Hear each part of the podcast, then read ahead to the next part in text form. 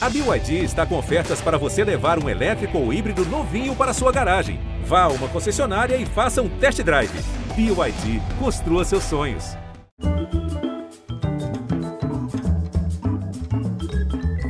Olá, muito boa noite, bem-vindos. Dentro da metrópole tem outra, uma pequena cidade grande ou uma grande pequena cidade. Incrustada no morro, sua geografia desafia perto de tudo e ao mesmo tempo tão longe, principalmente longe dos olhos da cidade oficial.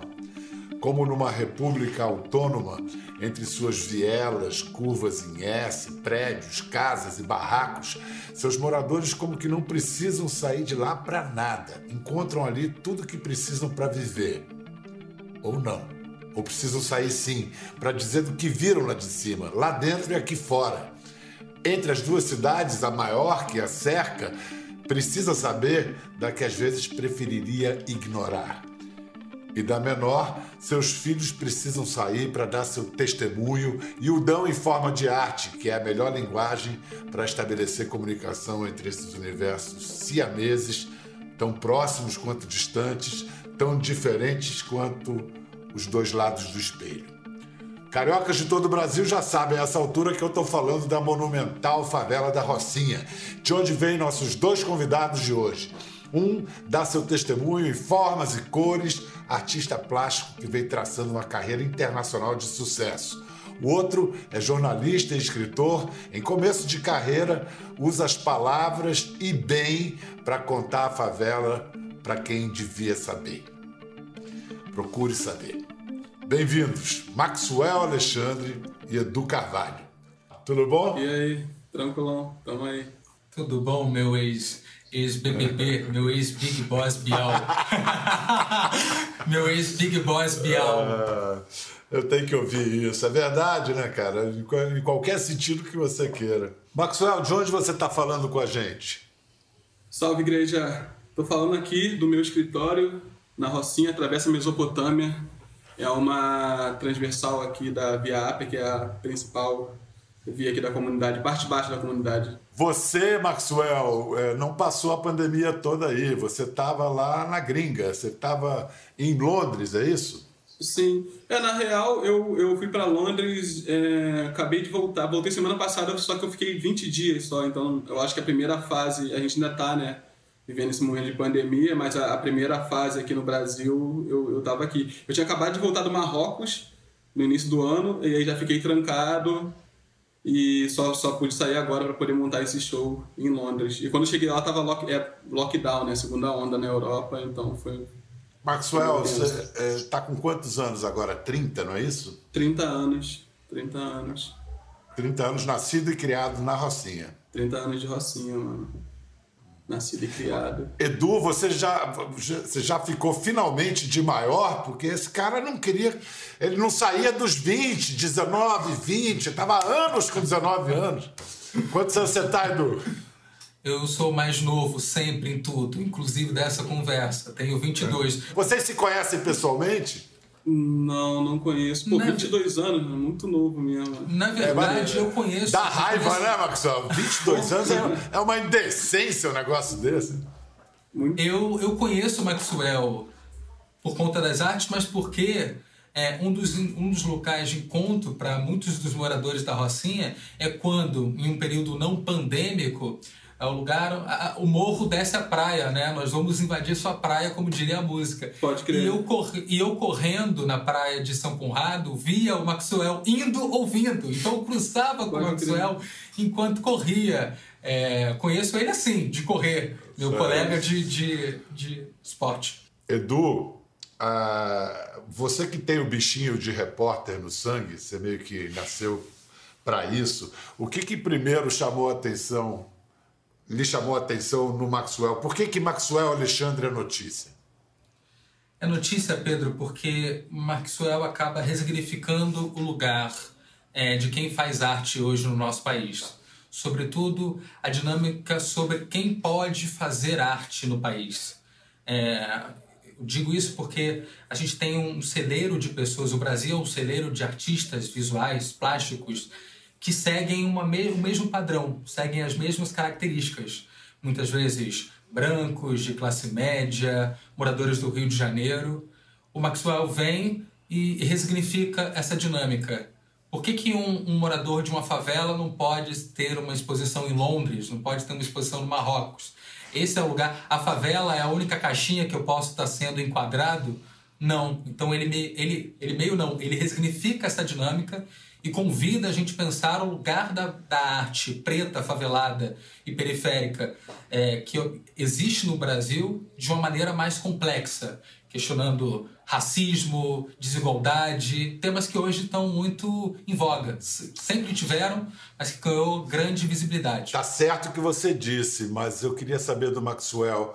É, isso teria acontecido dessa forma se você não tivesse ganhado a bolsa da PUC e estudado faculdade na PUC?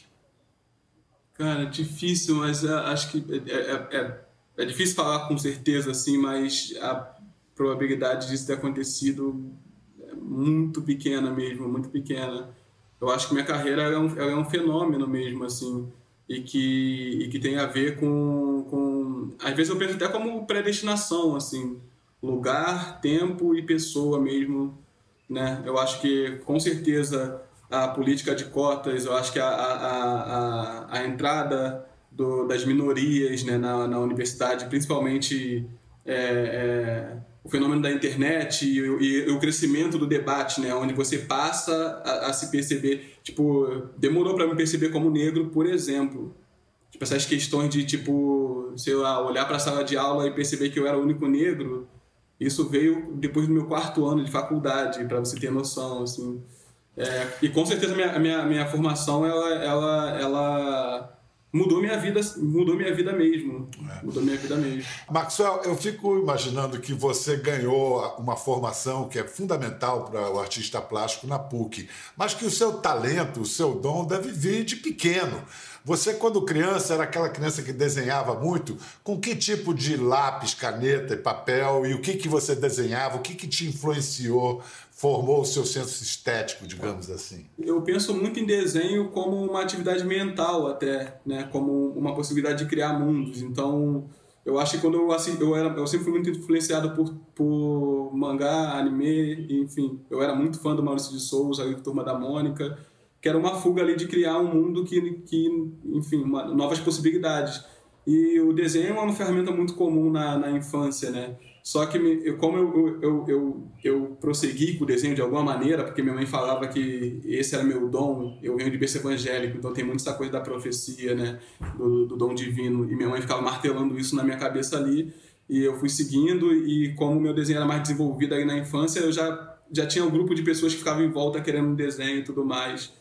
É, e aí eu, eu sabia que essa era, era, era, era o meu caminho. Em algum momento ele se distanciou e, e depois voltou, né? Mas o desenho para mim era essa ferramenta de, de criar novos universos mesmo.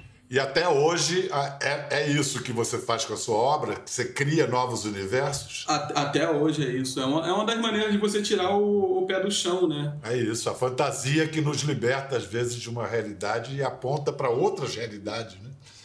Ô Edu, você que escreve, teu negócio é escrever. Como escritor, o que, que foi o equivalente aos desenhos infantis do Maxwell para você? Eu lembro que o momento onde eu começo a ter vontade, na verdade eu me descubro jornalista. Olha só que maluco, foi vendo televisão. É, já que a gente tá, o programa esse ano está falando dos 70 anos da televisão, é, na edição do Jornal Nacional no dia após a, a morte do Dr. Roberto Marinho. Olha que loucura. Eu estava em casa com a minha mãe, eu tinha cinco anos. Aí nesse momento eu vou lá e falo, odeio gente prodígio. É... Porque foi aos cinco anos, eu lembro de ter assistido aquela edição toda na minha. Eu sei dizer o que estava acontecendo em cada bloco. E eu lembro que no último bloco o Bonner, o William Bonner, leu uma carta feita pelos filhos, uma carta endereçada à população brasileira. E ele se emociona. E ele para e ele, com aquela voz, diz: Eu vou concluir. E ele olha para a câmera. E a, naquele momento, foi o momento que eu apontei para a televisão e falei: Eu quero ser ele. Hoje, aos 22, eu entendo que eu não queria ser o William Bonner, até porque, enfim, trajetórias diferentes. Mas o que eu queria fazer era ser ponte entre as histórias, era poder me emocionar a partir das histórias. E como eu poderia fazer isso? Sendo ponte, ponte entre elas. Acho que jornalista é muito isso. Eu brinco de que não é só o Papa que é pontífice, eu também sou pontífice. E, poxa, é, no lugar onde eu moro, as histórias se cruzam.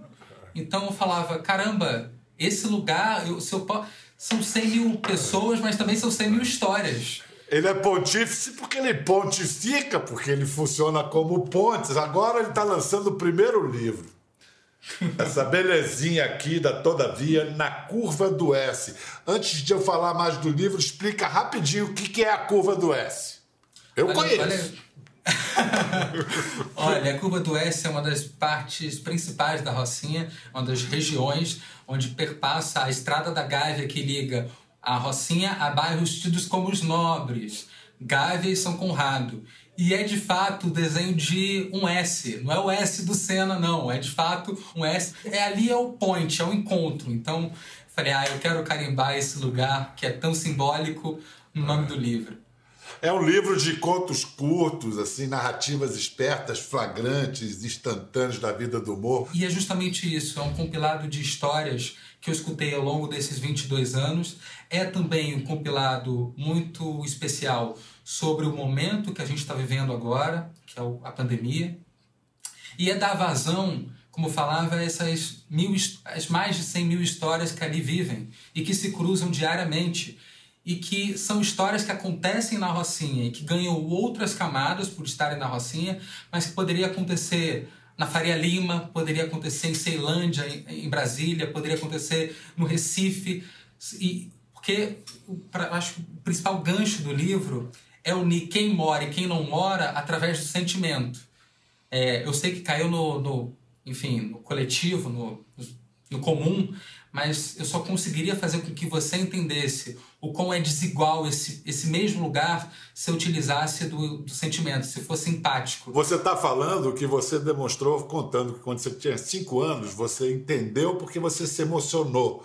Quando o Bonner se emocionou, ele comunicou e você entendeu. Da mesma maneira você está falando isso, é através da emoção é. que você vai pegar. E, e quem mora, o sentimento para quem mora é uma coisa tão bonita e me emociona tanto, porque é, é um livro de amor, é um livro que fala, e aí eu falo diretamente com o Maxwell, é um livro que fala da gente, mas também fala com você, Pedro, porque somos humanos, a gente acredita num projeto de país, projeto de cidade, estado possível, e que só vai ser possível se for possível para todo mundo.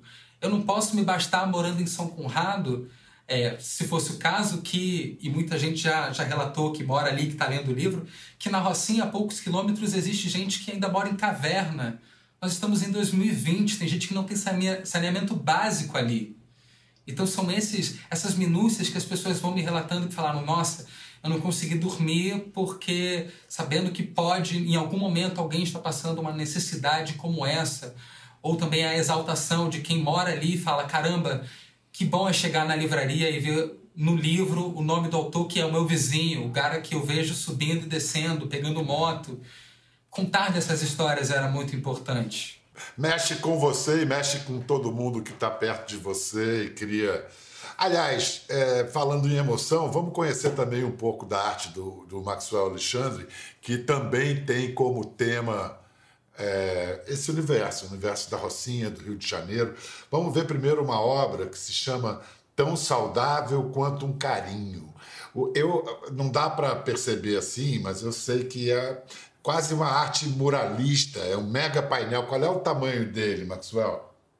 Tem 3,20 de altura por 4,80 de largura. É bem grande, na real. É, é, é um mural mesmo.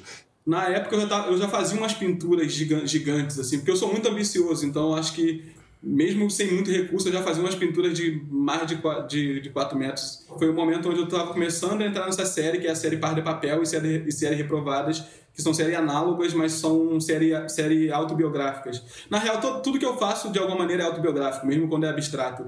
Mas é que essas séries, elas são figurativas, né? Então ela é mais direta no sentido da, de associar com a minha biografia. E a probabilidade de um, de um moleque que sai da favela, vai para uma universidade de elite, aprende sobre arte contemporânea, volta com os códigos da arte contemporânea e cospe essa poesia, esse nível de sofisticação poética que minha obra tem em pintura, isso é inédito. Você tem é, você tem a favela sendo articulada através da escrita, através da música, mas em pintura, com essa sofisticação, com essa sofisticação poética, isso é inédito. Por isso que eu falo que isso é fenomenal mesmo. Você falando isso me lembra a frase da vice-presidente do Biden, a Kamala Harris, que falou: Eu sou a primeira mulher vice-presidente, mas não serei a última.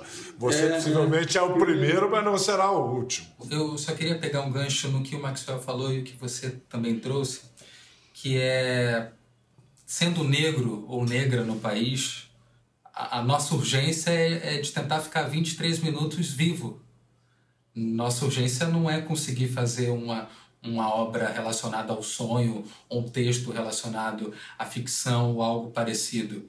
Eu vendo a foto de novo em tela alta aqui, eu me vi representado, porque há 10 anos eu era uma dessas crianças com camisa é, da escola pública e rezando para que, enquanto eu for, ia à escola, um tiro não me acertasse.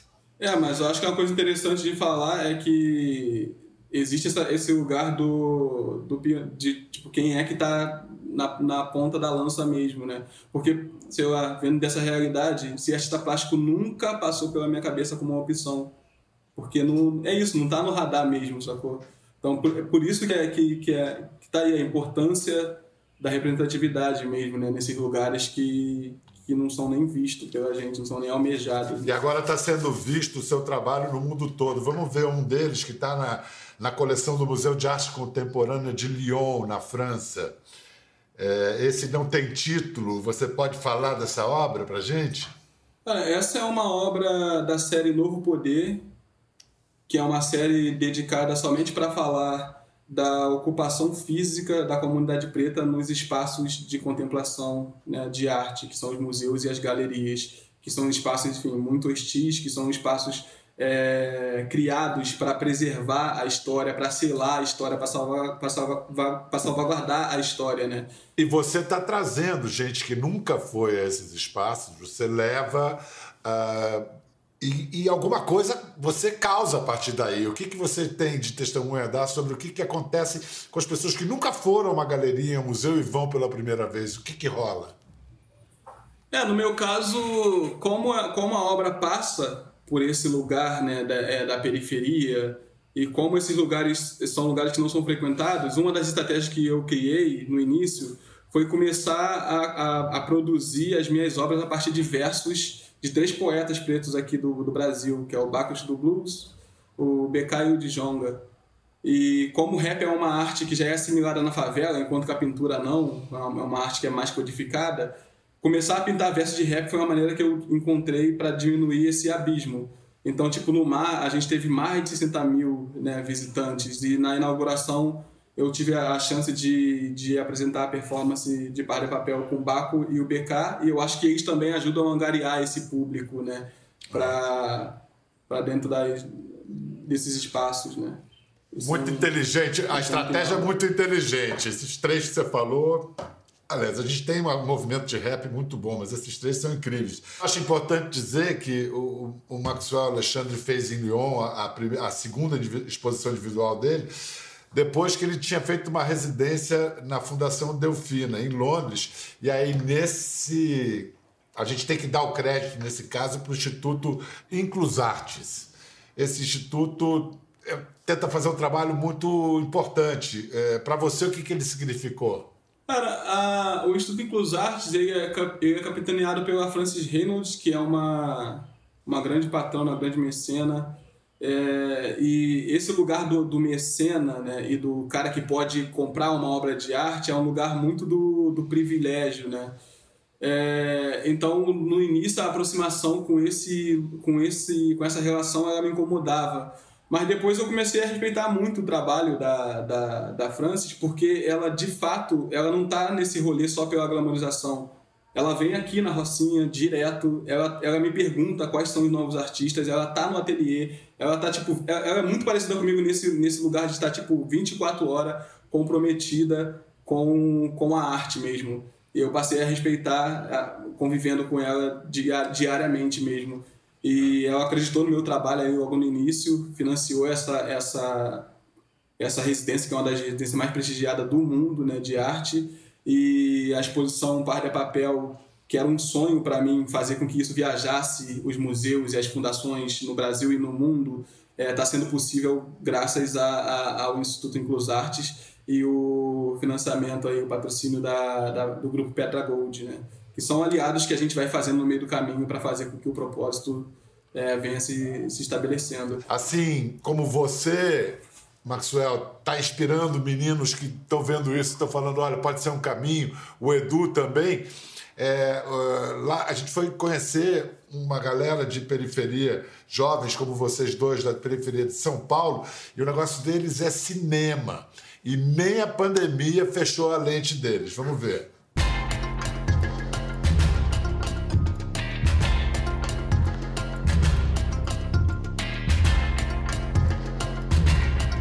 Vi o filme na tela grande, assim, eu pensei, caraca, eu tinha desistido de tudo, sabe? E agora eu tô aqui.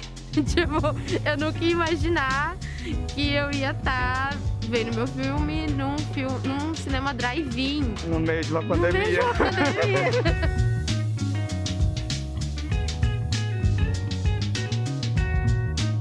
gente fez uma chamada, em cinco dias a gente teve 980 inscrições, foram 980 roteiros. A gente selecionou 200 realizadores que receberam 3 mil reais. E aqui a gente está vendo os 10 realizadores mais votados é, pelo público em geral. Pra gente, na verdade, é muito louco, porque para nós que viemos da favela e tem toda essa questão das oportunidades não, não chegarem para nós, pra gente saber que um clipe que foi feito assim, totalmente às pressas, do que tinha um prazo, enfim, ver numa tela é muito emocionante, sabe? O povo já morria muito antes do Covid. Eu passei dos 19 sem saber se aos 20 chego. E todo pesadelo que me impede de dormir se torna mais presente a cada dia que me Na periferia, para você produzir, você ganhar uma visibilidade, você tem que produzir com muita qualidade porque o nosso povo não aceita qualquer coisa. Se a gente não fizer muito bem feito e a própria periferia ela vai querer consumir aquele material que vem dela, né, que busca identidade. Então, é, esse, esse é o nosso objetivo. A gente está fazendo para que ele veja, ele se identifique e ele consuma dos agentes sociais e culturais que estão lá dentro, do território, que tem a ver com ele. Trabalho artesanal, aerodinâmico, como o próprio carnaval. A quilagem é habitat natural. No céu, nós passeamos sem isolamento. Só dependemos de linha, pipa, vento. Nossa periferia, produzir coisas para nós mesmos é se identificar. Ver no outro a empatia, é ver no outro uma maneira de mudar, né? Você não tem tempo para ficar triste, você não tem tempo para pensar. Você ah, vou fazer isso, faz aquilo, mãe, mãe, mãe, mãe, mãe. E o dia passa voando. Mamãe, com fome. Por muito tempo, as pessoas brancas, as pessoas que têm dinheiro, elas vêm escrevendo a nossa história. E eu acho que a partir de hoje, a gente da periferia, nós pretos, tem que escrever a nossa história, não outras pessoas escrever nossa história.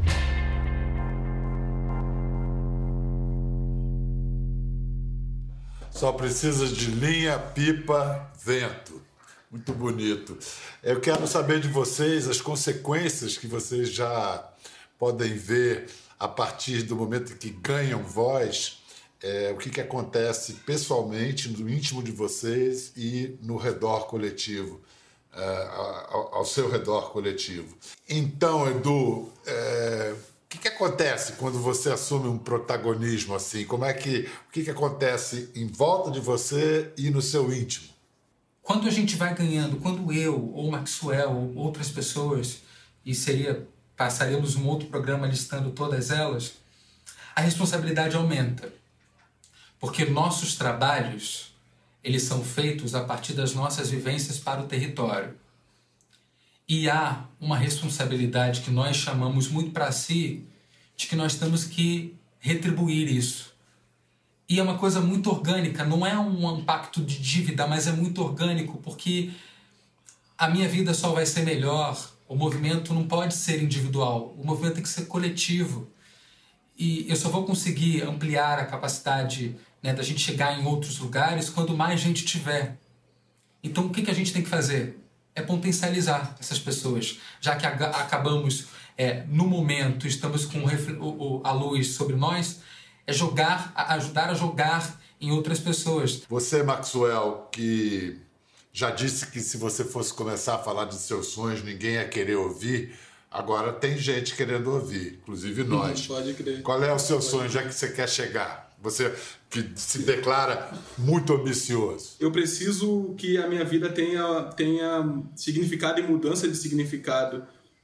E eu acho que eu fui adquirindo um certo tipo de frieza ao longo da vida. E aí eu tô falando muito como no lugar do artista mesmo. E eu não sei nem medir, na real, qual é a minha, minha influência e qual é a minha relevância no mundo hoje com o meu trabalho, sacou? Isso parece que vai ressonando e eu não tenho controle sobre isso. Eu também tento não me apegar a isso. E parece que meus sonhos de quando eu era menor, tipo, sei lá, poder ter uma piscina, poder tomar um banho de piscina, ou poder ter Danone na geladeira infinita, ou poder ter todinho infinito. É, todas essas coisas hoje são possíveis, mas elas parecem que, que para mim perderam, perderam, perdeu a emoção, assim.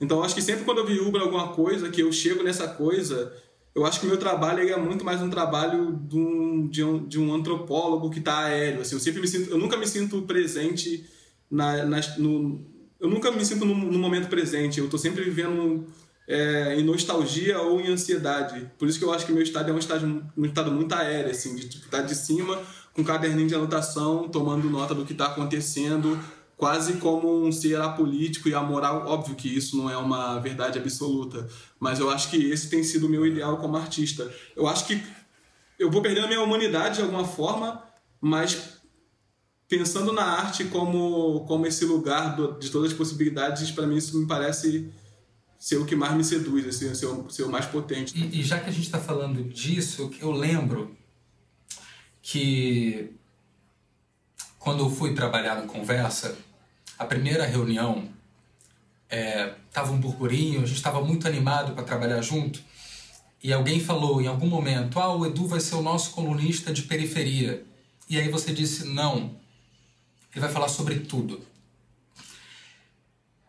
É, eu passei três anos recusando a ideia de lançar um livro, porque eu não me via capaz de lançar o livro.